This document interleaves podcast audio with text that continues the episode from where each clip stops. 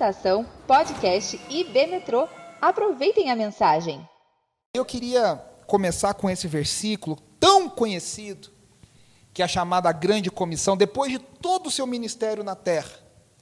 Jesus, no final dos seus três anos de ministério, 33 anos de vida aqui na terra, ele termina o evangelho, o seu evangelho. Eu gosto do Hernandes Dias Lopes que ele fala: Vamos abrir no Evangelho de Jesus, segundo o relato de Mateus. O Evangelho de Jesus, segundo o relato. Porque o Evangelho não é de Mateus, o Evangelho não é de Marcos, o Evangelho não é de Lucas, o Evangelho não é de João. O Evangelho é um só e é de Jesus, segundo quatro relatos diferentes.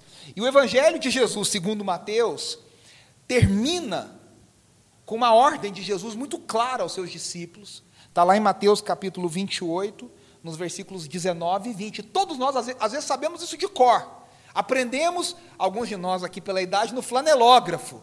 Né? A, gente, tinha uma figurinha de Jesus lá, e ele falando, e uma figurinha do mundo. E é tão difícil, é tão complicado a gente cumprir isso e a gente entender isso. Mateus 28, 19 e 20 diz assim: Portanto, vão e façam discípulos de todas as nações, batizando-os em nome do Pai, do Filho e do Espírito Santo, ensinando-os a obedecer a tudo o que eu lhes ordenei e eu estarei sempre com vocês até o fim dos tempos. Mas é interessante que Jesus, um pouquinho depois, ele fica, depois da sua ressurreição, ele fica 40 dias com os discípulos. E ele ensinou muitas coisas, e no último dia, no Monte das Oliveiras, aí já estamos em outro livro da Bíblia, mas a história é a mesma, a cronologia ali são de dias que separam. Jesus está em Jerusalém, com seus discípulos mais chegados, os seus, as pessoas mais próximas, em Jerusalém, no Monte das Oliveiras. E ele vai dizer: Olha, esperem aqui, porque vocês precisam de algo para vocês cumprirem a minha comissão, cumprirem a minha ordem. Vocês precisam que algo, o poder desça do alto sobre vocês. E aí é o texto muito conhecido de Atos 1:8, que também você conhece, que diz: "Mas receberão poder quando o Espírito Santo descer sobre vocês, e serão as minhas testemunhas em Jerusalém, em toda a Judéia e Samaria e até os confins da terra. É interessante que Jesus aqui já lança um negócio que para o judeu já deu uma chacoalhada no coração. Porque tanto na grande comissão, como aqui em Atos 1,8, ele fala todas as nações e confins da terra. E o judeu está assim, acho que Jesus está um pouco confuso, ele está meio. O pessoal fala hoje, né? Ele é muito emocionado, o pessoal do YouTube tem essa linguagem. Ele é emocionado, ele está emocionado, ele está aqui impactado com a ressurreição, com tudo que aconteceu. Ele confundiu, porque a salvação é só para Israel, é só para nós, é nossa. E Jesus faz, é, ele faz questão de dizer nas duas vezes: vocês vão por todas as nações, fazendo discípulos. E vocês serão minhas testemunhas, não só em Jerusalém, começa em Jerusalém, vai para a Judéia, atinge Samaria, que vocês detestam, e vocês vão chegar nos confins da terra.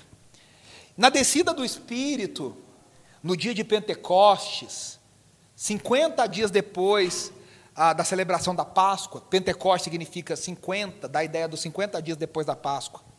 A igreja foi cheia de autoridade para proclamar o Evangelho. Veio um vento, um som, um, um som como de um vento muito forte, e línguas de fogo desceram sobre os 120 que estavam reunidos no cenáculo. E eles foram cheios de poder, cheios de autoridade para proclamar o Evangelho. E qual que foi o resultado disso? Aqueles caras que malemar entendiam o que Jesus falava, que fugiam diante de empregados, de servos, de repente, aqueles mesmos homens e mulheres, cheios do Espírito de Deus, são cheios de sabedoria do alto. E no primeiro sermão de Pedro da igreja, primeiro sermão da história, 3 mil se convertem. No outro dia, 2 mil se convertem. E Atos capítulo 2, no finalzinho do capítulo 2, diz que o Senhor ia dia a dia acrescentando aqueles que criam. Que coisa maluca. Eu não sei você, mas eu olho para isso, eu leio isso e penso assim: o que, que aconteceu com esses caras? Por que, que a gente não vive isso? Por que, que a gente não é, é, alcança isso? Olha o texto de Atos 2. Olha que coisa linda isso. Os que aceitaram a mensagem foram batizados. E naquele dia houve um acréscimo de cerca de 3 mil pessoas. E o que, que essas pessoas faziam? Atos 2, 41 até o 47. Eles se dedicavam ao ensino dos apóstolos e à comunhão Ao partir do pão e as orações, olha como era o clima das pessoas, o clima, uma esfera de amor que nós cantamos. Todos estavam cheios de temor, e muitas maravilhas e sinais eram feitos pelos apóstolos. Todos os que criam, todos no grego significa todos, eh, que criam mantinham-se unidos e tinham tudo, e tudo no grego também significa tudo, em comum. Vendendo as suas propriedades e bens, distribuíam a cada um conforme a sua necessidade. Todos os dias continuavam a reunir-se no pátio do templo, partiam o pão em suas casas e juntos participavam das refeições, com alegria, sinceridade de coração, louvando a Deus e tendo a simpatia de todo o povo. E o Senhor lhes acrescentava todos os dias os que iam sendo salvos. Quando eu leio isso, a grande pergunta, não sei para você, a grande pergunta para mim é: o que aconteceu com a igreja atual? Por que, que nós não temos grande poder, por que, que nós não temos a simpatia do povo? Por que, que nós não temos, dificilmente, tem igrejas, claro, e no Brasil, o Brasil, só, só um parênteses, no mundo, o Brasil é um, é, um, é um cenário à parte. Porque a igreja no Brasil cresceu muito, a igreja evangélica no Brasil tem crescido muito nas últimas décadas. Mas nos Estados Unidos e na Europa, principalmente, esse crescimento, na verdade, não existe. Ele é uma diminuição, é um decréscimo. É uma desaceleração. As pessoas estão deixando de se denominarem cristãs. A Europa vive o que a teologia classifica como pós-cristianismo. Os Estados Unidos ainda é um país nominalmente cristão, há uma estrutura muito forte da igreja evangélica, o movimento evangélico nos Estados Unidos, mas o impacto do evangelho no dia a dia dos Estados Unidos está cada vez mais fraco. No Brasil, a gente ainda tem esse alcance de massas e tudo, né? quase metade da população brasileira se diz evangélica atualmente. A grande questão é, por que, que a gente não tem a simpatia das pessoas? Por que, que a gente não compartilha as coisas dos outros? Por que, que a gente não conta com, a com, a, com, com, com autoridade, com poder? O que, que aconteceu com a igreja atual? E por que, que eu e você, para começarmos em nós, temos tanta dificuldade em evangelizar e discipular pessoas? Eu vou contar um relato pessoal para vocês. Nós nascemos, crescemos num lar cristão. Nossas férias passavam dentro da igreja. Estou falando, nossa, que a Rebeca está aqui, a gente viveu isso junto. A gente jogava ping-pong dentro da igreja, com os amigos da igreja. Era uma época nos anos 90 complicada, né? Que ah, eu sempre falo isso, a gente foi criança muito chata, adolescente muito chato, porque a gente era ensinado que amiguinho do mundo não era para ser, não era para ser na festinha do amiguinho do mundo, tudo era do mundo, você tinha medo do mundo, você não podia nas coisas do mundo. Então eu fui um colega de escola chato, eu fui um colega de, sabe, porque eu tinha medo, queria agradar a Deus e não podia, não toma Coca-Cola, não usa os, os, o boticário, não vai na, na, não usa a roupa da Pacalolo, não faz isso, não faz aquilo, não, não passa embaixo não sei da onde, não escuta a música do fulano, quebra o disco da, da Beltrano, e era um porre. E a gente achava que isso era ser cristão, se isolar, ficar numa bolha bem guardadinho e falar: ah, esse é um crente nota 10. Olha que belezinha, está guardado, vai na escola dominical, é amiguinho só de crente, só vive no meio de crente, só recebe gente crente em casa. E a gente achava que isso era legal, que era bacana. E isso foi a vivência de muita gente na igreja brasileira, no Brasil inteiro denominações diferentes, lugares diferentes. Foi um momento, um movimento. Mas aí sempre teve a cobrança do pregar o evangelho. Vamos fazer missões. Aí você pensa lá no índio, lá longe, no africano, lá do outro lado, dos povos não alcançados, que você nem sabe se foi alcançado, porque você não sabe quem que é esse não alcançado. Aí você chora, você ora. Só com o impacto do dia a dia mesmo, das pessoas ali, do coleguinha, do amigo, Zero. Mínimo. E aí eu sempre tive uma culpa por isso. Porque aí o pessoal ainda vinha, né? Conferência de missões, pregador, assim. Aí vinha aquelas coisas assim. Quando você uma pessoa se converte através de você, você junta uma pedrinha na sua coroa. E eu, você já ouviram essa coisa, né? E eu pensava assim, que vergonha, eu vou chegar no céu, não vai ter pedrinha nenhuma na minha coroa. E eu coloquei esses dias uma pergunta dessa no meu Instagram, e a quantidade de respostas que eu recebi foi absurda. De gente dizendo a mesma coisa. O que, que você sente quando você pensa em evangelização e discipulado? As respostas: culpa, medo, fracasso. confusão, de gente que hoje é líder de louvor, pastor, ministro, gente assim, não é gente assim que está longe da igreja, não, gente envolvida. Aí vem os métodos, né? Ah, se a gente fizer assim, assado, o Brasil teve a onda do G12. Então tem que ter 12, todo mundo tem que ter 12. Aí você ia lá, 12, 12, 12, dividia 12. 144, aí tinha que ser bom de matemática, né, para calculando as, as, as progressões e tal. Eu me lembro, lá no nosso seminário em Belo Horizonte, quando a gente estudou, foi um pessoal da Cruzada Estudantil. Vocês já ouviram provavelmente as quatro leis espirituais. Aí, o método de ensino. Olha, Deus usou muito a Cruzada Estudantil, quero fazer a ressalva. Deus usou muito a Cruzada, a, as quatro leis espirituais. Mas, os tempos mudaram. O que foi usado em 1960, meu amigo, não, Pensa no mundo em 1960, pensa no mundo em 2020. São, são dois mundos completamente diferentes. E aí, em 2000 e pouco, queriam enfiar goela abaixo uma coisa que era um folhetim e falar: você tem que chegar para a pessoa com um folheto e falar: eu posso ler para você as quatro leis espirituais. Basicamente, você tem que saber ler para fazer, aplicar esse negócio. E aí você fica do lado de uma pessoa na rua. Imagina aqui em São Paulo. Você chega para a pessoa, como a pessoa já está correndo, que ela, acha, ela já não quer se importunar. A gente desce dos metrôs, né? E faz tempo que eu não pego metrô por causa da pandemia, mas quando a gente andava bastante de metrô, tem alguns metrôs aqui em São Paulo que você já sabe, que vem o pessoal das ONGs, que vem o pessoal não sei do que, pedir ajuda, contribuição. Você já sai inventando uma desculpa. Você está lá todo dia, todo dia tem alguém te abordando. Aí, para variar, você vai lá assim, eu posso ler as quatro leis espirituais para você? Resumo, não deu certo. E aí você vai colecionando fracasso. E vai passando a vida e você fala assim: caramba, quantas pessoas eu trouxe para Jesus? Aí você começa a fazer um esforço assim. Ah, mas eu oro pelas pessoas, eu contribuo na igreja. E aí nós temos alguma, essa, essa culpa constante. E aí, a frase da sabedoria popular reflete bem: algo de errado não está certo. Tem algo errado, gente. Porque Jesus e a igreja, a gente lê os textos, parece um negócio tão simples, tão fácil, tão natural, tão poderoso. E você fala, porque o Espírito nós temos, Cristo nós temos, a comunhão nós temos. O que está acontecendo? O que está de errado? E aí eu queria levantar algumas questões importantes com vocês, pensando historicamente. Eu pensei algumas questões aqui. Primeiro, o que, que a gente entende por evangelização e discipulado? Tem gente que acha que evangelização e discipulado é um ministério da igreja. É um departamento da igreja, departamento de missões. E geralmente nas igrejas históricas é o departamento mais caído, é a sala mais empoeirada, mais feia, mais fedida, é o departamento de missões. Que as pessoas dão as coisas mais podres que ninguém quer. Ah, vou doar para o missionário.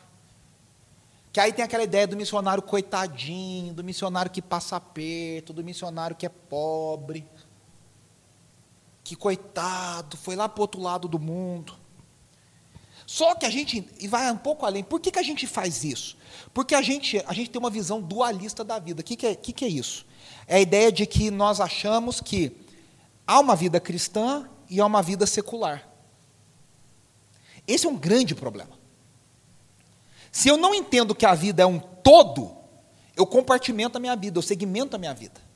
Então eu tenho a vida cristã que eu vivo para Deus. E eu tenho um trabalho secular que eu trabalho para o outro, que não é Deus. Você sabe quem é. Aí eu faço isso aqui para Deus, isso aqui eu não faço para Deus. Eu cansei de ouvir. Eu vivo do ministério integralmente há 15 anos. Esse ano vai fazer 16. Estou com 37 agora, então desde os meus 21 anos eu vivo integralmente do ministério. Aí eu cansei de viajar pelas igrejas nesse país e as pessoas falaram: ai, como eu queria poder viver para Deus. E aí eu pegava e falava para a pessoa, quando eu tinha um pouco mais de intimidade, eu falava assim: mas o irmão vive para quem? Ai, meu sonho era trabalhar para Deus, mas a irmã trabalha para quem? Porque a gente tem essa visão de que para Deus é dentro da igreja. Então, como é que o evangelismo? Dentro da igreja. Aí eu acho que discipulado e evangelismo são programas e métodos. Então, é a campanha de missões, é o mês de missões, é, é a célula, é o pequeno grupo. Eu dependo de programas da igreja. E aí, para piorar, na nossa sociedade, na camada da sociedade que nós vivemos, a gente tem mania de pagar por tudo. Você quer um serviço, você paga. Então você consome a igreja, olha que doideira, você não faz parte daí, você não é igreja, você consome igreja. E você acha que a sua oferta, ela meio que terceiriza essa responsabilidade, que você fala assim, ó, a igreja tem pessoas pagas para isso. A igreja tem pastores, a igreja tem ministros, a igreja tem líderes que são pagos para discipular, para evangelizar, para abençoar. E aí eu acho que eu estou livre dessa. Há uma frase que pode ser mal entendida, é uma frase muito verdadeira. Que diz: missões você faz com joelhos que oram, com as mãos que ofertam e com os pés que vão. Aí a pessoa fala: Ah, eu faço missões ofertando. Isso é verdade, não é todo mundo que tem chamado para ir para a Índia, para ir para Bielorrússia, para ir para. Não é todo mundo. São pessoas específicas, que estão preparadas, que devem estudar, que devem ter toda um, uma estrutura. Ótimo, que benção, maravilhoso. Mas isso não exime a tarefa de todo cristão discipular e evangelizar na vida toda, em tudo. Não é porque a igreja pode pagar um pastor, pode pagar um líder, pode pagar, que eu agora vou terceirizar. Eu sempre conto uma história que me contaram. De um pastor que foi no aniversário de criança.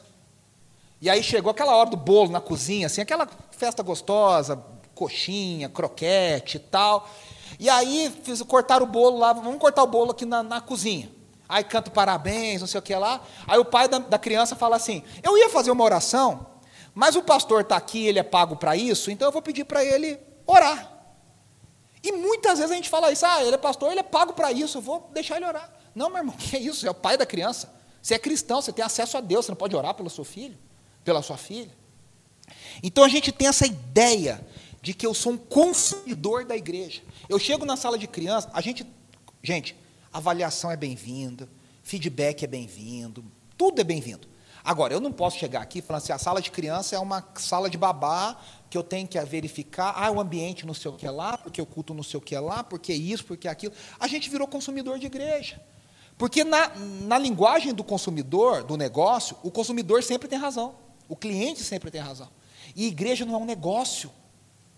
Igreja é uma comunidade, é uma coisa orgânica, é um corpo. Onde o chamado de Deus é para todos, não é para alguns escolhidos. Então, se a gente entende essa vida dualista, isso é um problema. Eu até escrevi aqui: ser um discípulo e um abençoador é muito mais do que apoiar causas sociais. Tem gente que acha que tem gente que acha que reposta post no Instagram já está apoiando e fala: ah, já fiz minha parte. A coisa é complicada. A, a, a nata do movimento evangélico se reuniu na cidade suíça de Lausanne, na década de 70. Depois, nos anos 80, de novo, tem constantemente. Estava John Stott, estava gente assim, René Padilha, a nata evangélica do mundo. Gente de diferentes tradições, de diferentes igrejas, de diferentes partes do mundo, se reuniram na Suíça e conversaram sobre a missão da igreja para o século XX e para o século XXI. E eles entenderam que a, o evangelho, eles falam algo, eu não vou citar palavra por palavra, mas é mais ou menos o seguinte: é o evangelho todo para a igreja toda no mundo todo. O evangelho é para o todo da vida. Toda a igreja deve ser atingida por esse evangelho em todo o mundo. Não nos Estados Unidos, não no Brasil, não todo o mundo. Então, meus irmãos, a gente tem uma visão dualista e isso atrapalha. Segunda coisa, que é um problema.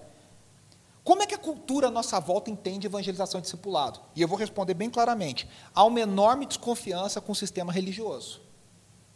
As pessoas, você fala que você é crente, você tem. É ou não é? Seu familiar, seu amigo já te dá. fala que tem Covid, mas não fala que é crente. Por quê? E eles estão certos, cá entre nós. Eles estão certos, porque o sistema religioso é uma porcaria manipula pessoas, abusa de pessoas, é, enfim. Mas o que, que acontece? Nós temos um entendimento, tirando isso, Há um entendimento na nossa cultura que é chamado, Francis Schaeffer chama isso de dois andares. O andar de cima e o andar de baixo. O que, que a gente vive? Nessa visão compartimentada da vida, criou-se a ideia de que religião é uma coisa que está no andar de cima. É aquela famosa frase que no Brasil fala assim: não se discute time de futebol, não se discute, não fala da mulher do outro e não se discute religião. São três áreas proibidas na discussão do bar. Por quê? Religião está no andar de não faz parte da vida diária, no andar de baixo. Então o que é do andar de baixo? Ciência, economia, política, isso aqui faz parte da minha vida. Religião é um negócio que cada um tem a sua e fica bem, todo mundo fica bem. Então, a sociedade hoje aceita a religião, desde que você guarde a religião para você. E aí a grande pergunta é: como é que eu evangelizo se eu tenho que entender que eu tenho que guardar a religião para mim? Então a evangelização e discipulado são muito mal vistos na cultura de hoje, porque parece que você está tentando fazer a pessoa engolir. E aí cai entre nós, né? Tem gente que evangeliza falando, ó, oh, se não aceitar, você vai para o inferno. Aí, claro, a pessoa vai entender tudo errado. Não tem sabedoria, não tem preparo, não tem conversa. O Francis Schaeffer dizia que a forma correta de evangelizar é você gerar crise na pessoa. Então você vai conversando, conversando, conversando, conversando, e você vai dando, você vai ouvindo, você vai transformar, ah, pega aqui, vai. Só que para você fazer isso, você tem que ser uma pessoa extremamente preparada. O André vai me falando, ah, você gosta do que? Ah, daqui. Aí você já lança outra coisa. Aí ele fala, ah, mas o que, você pum, lança. Quando vê, você jogou ele numa armadilha, numa boa armadilha, no sentido de que ele percebe que muita coisa que ele está fazendo é totalmente contraditória. E aí a pessoa fala, o C.S. Lewis, como C.S. Lewis, um homem extremamente inteligente, ele era ateu. Como é que ele se converte? O dia que o amigo dele, Tolkien, e outros amigos cristãos, católicos ali, protestantes também, falam para ele o seguinte: ele, ele fala, eu tinha uma noção do que era certo e errado. Ah, isso é certo. Ah, isso é errado. E algum dia alguém falou para mim assim, mas quem te falou que é certo e que é errado se Deus não existe?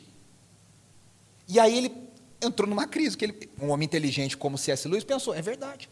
Como é que eu vim com essa configuração de fábrica de que há coisas que são certas e há coisas que são erradas? Gente, você pode ter a religião que você quiser, você pode ter a cor que você quiser, a raça que você quiser, do país que você quiser.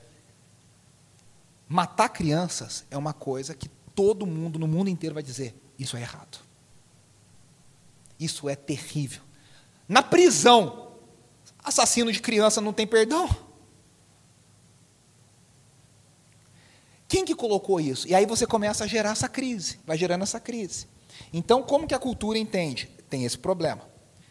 Terceira coisa, eu botei assim: mentiras. Então deu para entender a coisa dos dois andares?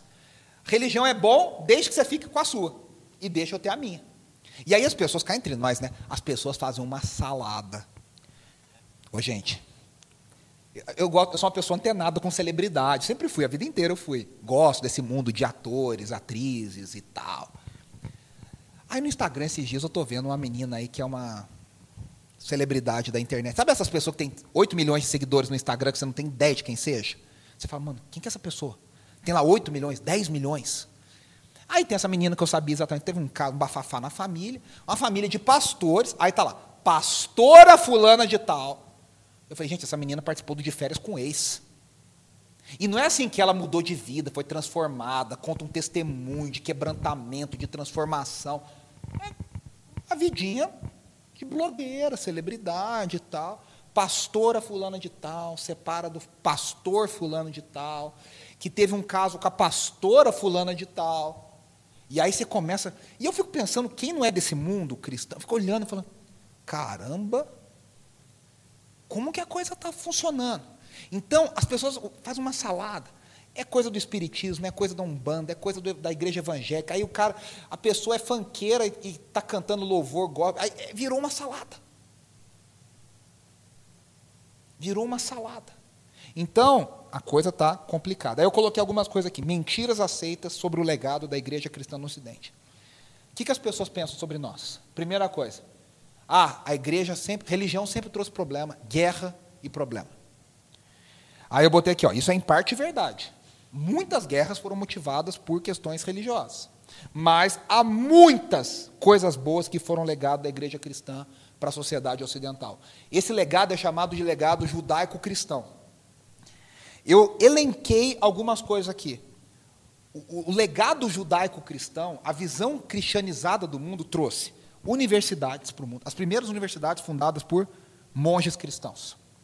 Os direitos humanos, toda a ideia de direitos humanos é baseada no Evangelho.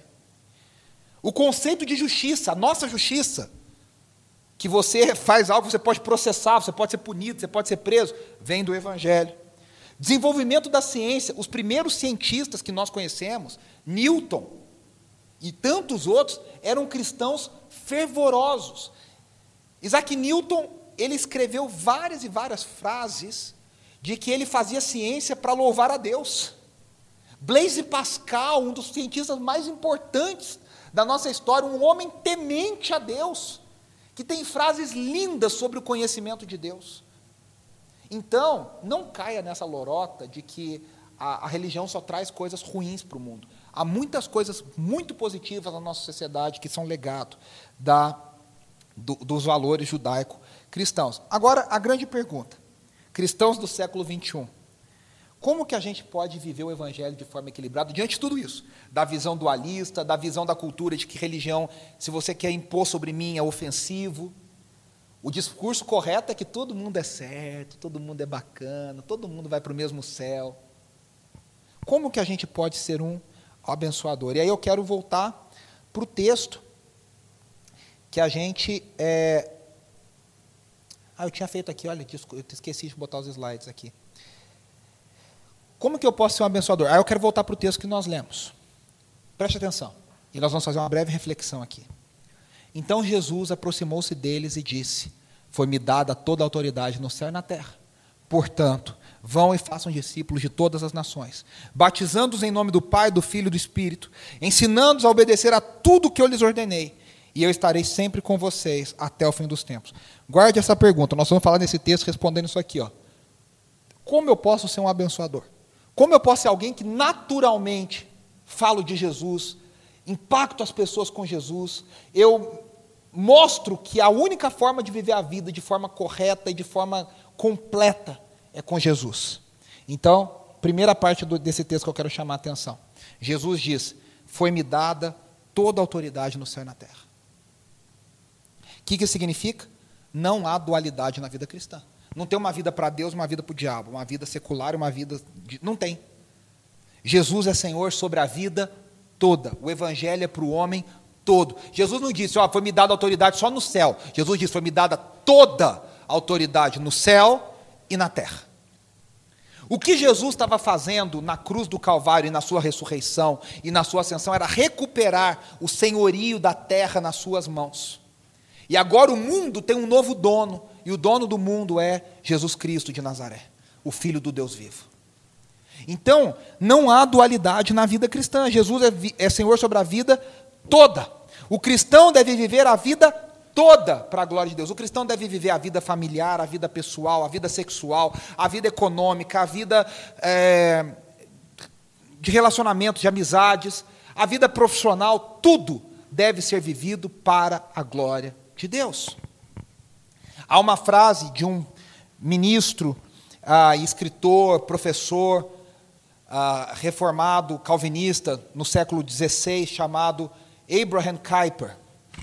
E Kuyper diz: não há um centímetro quadrado da criação, nenhum centímetro quadrado, sobre o qual Cristo não clame: isto é meu, isto me pertence.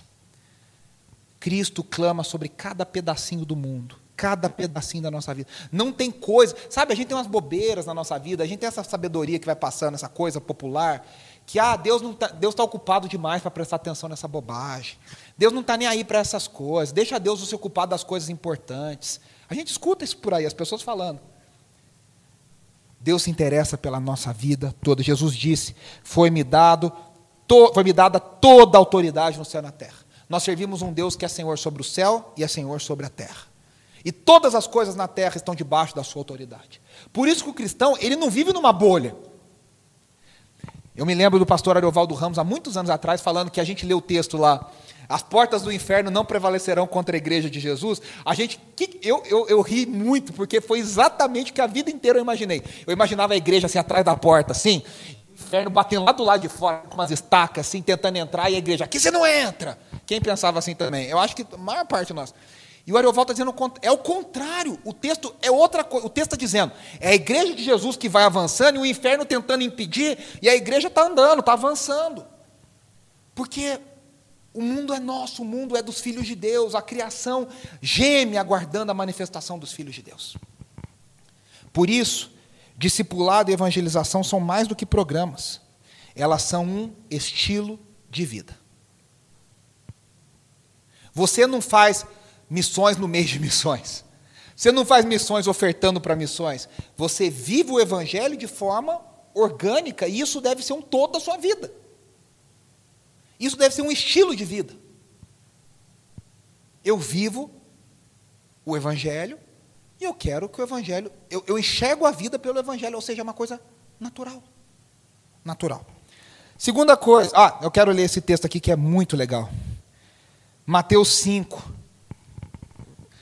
Ver se eu coloquei. Ah, eu não coloquei aqui, eu vou só ler. Mateus 5, do 14 ao 16, Jesus fala assim: Vocês são a luz do mundo. Não se pode esconder uma cidade construída sobre um monte. E também ninguém acende uma candeia e a coloca debaixo de uma vasilha. Pelo contrário, coloca no lugar apropriado e assim ilumina todos os que estão na casa. Assim, brilha a luz de vocês diante dos homens, para que vejam suas boas obras e glorifiquem ao Pai de vocês que está no céu. Gente, Jesus não fala, vocês podem se tornar a luz do mundo se fizerem o Master Coach e tal, subiram um monte lá, esse maluco aí que subiu lá a montanha, quase matou 30 pessoas. Isso não é evangelho. O cristão, ele, Jesus está simplesmente dizendo: olha, você é a luz do mundo. Você é sal nesse mundo. A luz não faz força para vencer as trevas. A luz simplesmente vence as trevas. O sal não faz força para salgar. O sal simplesmente dá sabor. É algo natural. Segunda coisa que Jesus fala aqui nesse texto. Então, já que toda autoridade me foi dada, agora está grifado ali, portanto, vão façam discípulos de todas as nações. E aí eu escrevi aqui assim: pregar o evangelho e gerar discípulos deve ser natural para o cristão. Jesus fala simplesmente, gente, vão. Se a autoridade me foi dada, o maior problema eu já resolvi. O mundo agora é meu. O que vocês têm que fazer? Andar pelo mundo, povoar o mundo, viver. Por isso que pregar o evangelho, discipular e evangelizar deve ser algo natural. E aí eu me lembrei do texto lá de João 15, 5.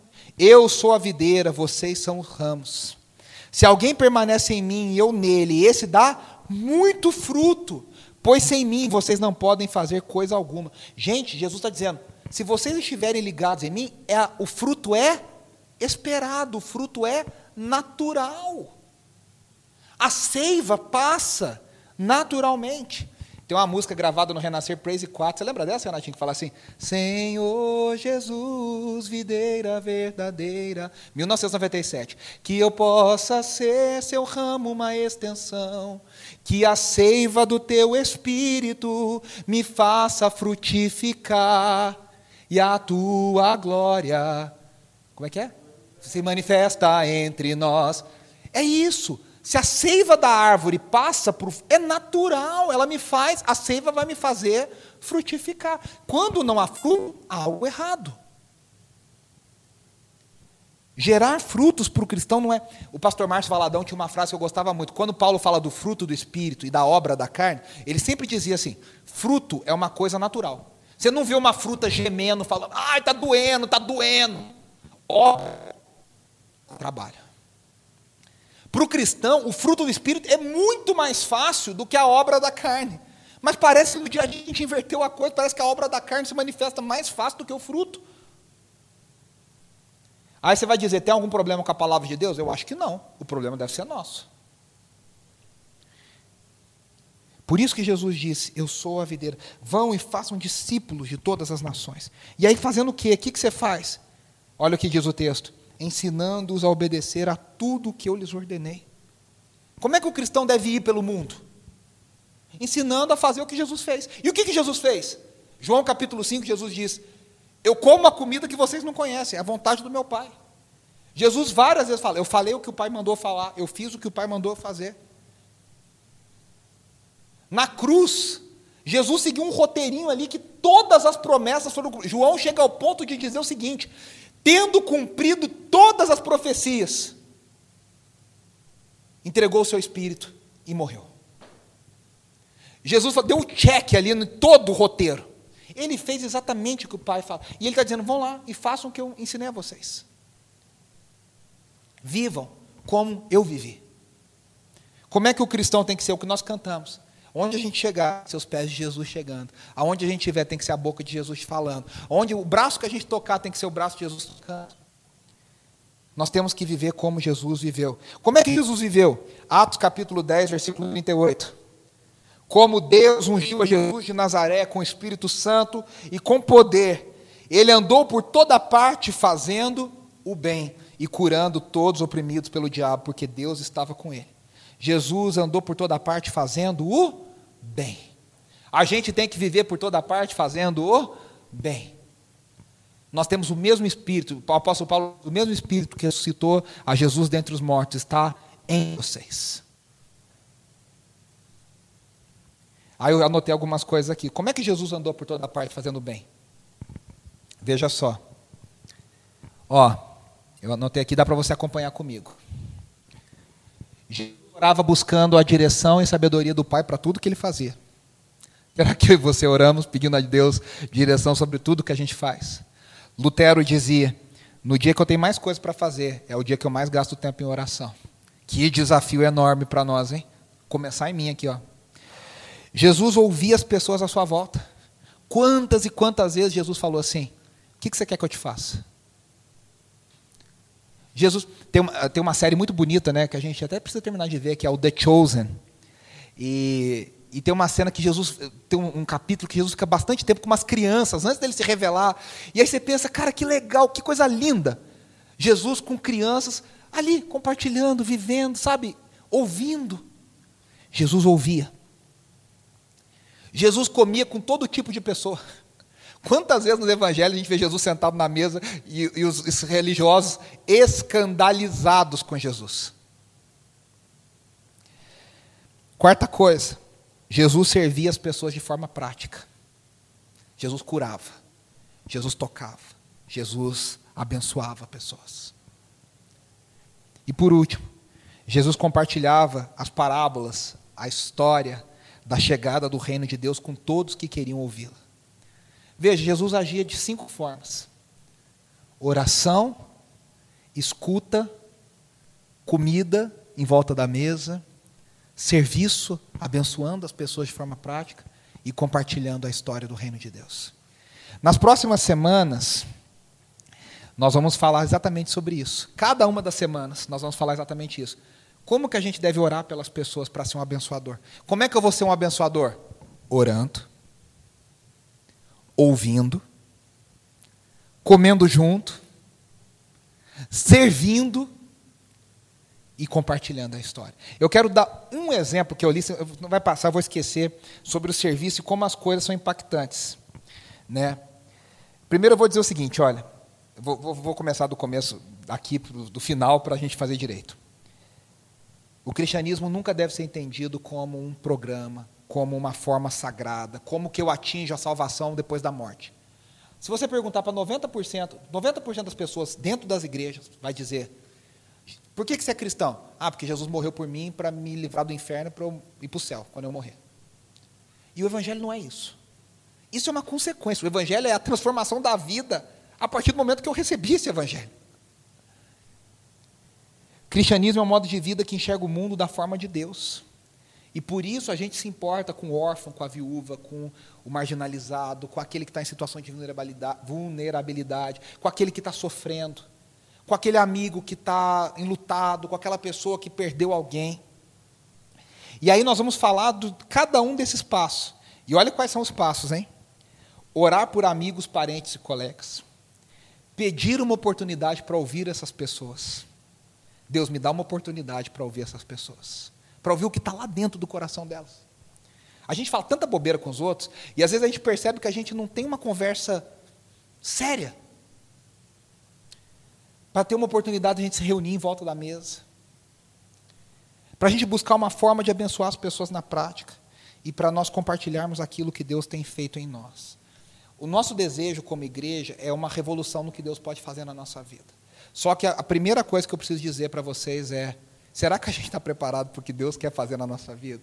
Para os micos que Deus pode querer colocar a gente em algumas situações? A gente está pedindo, Deus, me, me usa para falar com alguém, para me abençoar meu colega, minha colega, meu amigo, meu irmão, minha, sei lá. E aí eu, eu vi uma história hoje que reflete, me emocionei até com a história no Instagram.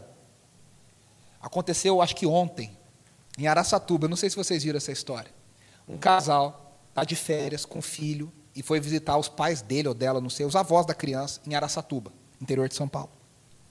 E eles foram no culto, e saíram do culto foram comer um lanche, que crente ama comer um lanche depois do culto. E aí eles foram, e o menino chegou uma hora, estava conversando com uma outra criança lá na, na lanchonete, e o menino de sete anos. E aí ele chegou para os pais e falou: Deus me falou para eu doar o meu tênis para esse menino. E aí os pais falaram: Olha, filho, então vê direito, né?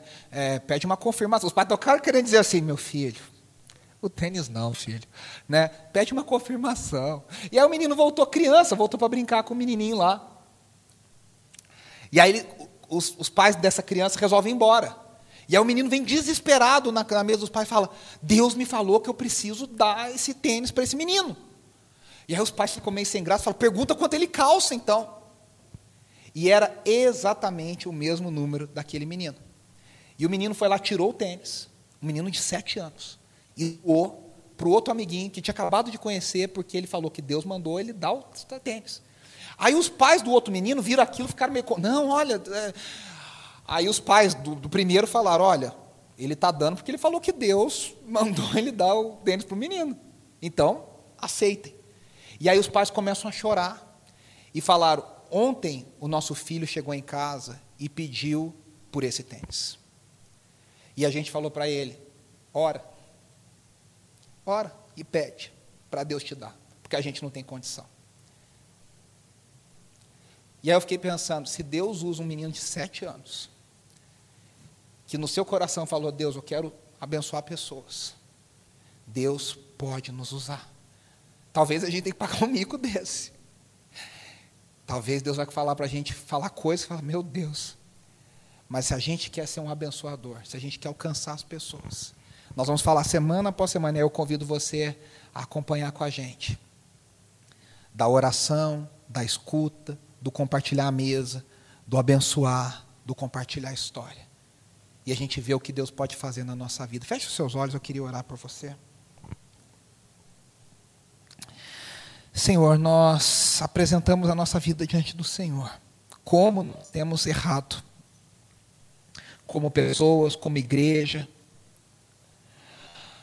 Como nós temos entendido o Evangelho de uma forma tão anêmica, tão fraca, tão sem gosto, sem sal, sem cor. Como que a gente tem se contentado com tão pouco? Nos ajuda, Senhor. Nos ajuda a viver para Ti, a viver a vida toda para o Senhor. A entender que não há dualidade, não há dicotomia, não há compartilhamento, compartimentos da nossa vida. Que nós devemos viver o Evangelho todo, para a vida toda. Em todas as áreas. Ajuda-nos, Senhor, a sermos abençoadores daqueles que convivem conosco, nos nossos vizinhos de porta, no condomínio, gente que a gente pega o elevador todos os dias, nos ajude a sermos pessoas abençoadoras, nossos colegas de trabalho, que a gente está no Zoom, no escritório, todo santo dia. Ajuda a sermos abençoadores os nossos familiares, que muitas vezes dentro da nossa casa não te conhecem. Mais do que um programa, mais do que uma agenda, mais do que um departamento. Que a gente entenda que a vida do cristão ela é vivida naturalmente para gerar outros discípulos, discípulos gerando discípulos, gente dando fruto, ligados na videira, no fundamento, que é Cristo Jesus. Senhor, faça uma revolução no meio de nós. Faça uma revolução na nossa vida, ajuda-nos a alcançar pessoas, a impactar pessoas, a vivermos para a tua glória e para o teu louvor. Essa é a nossa oração no nome de Jesus. Amém, amém e amém.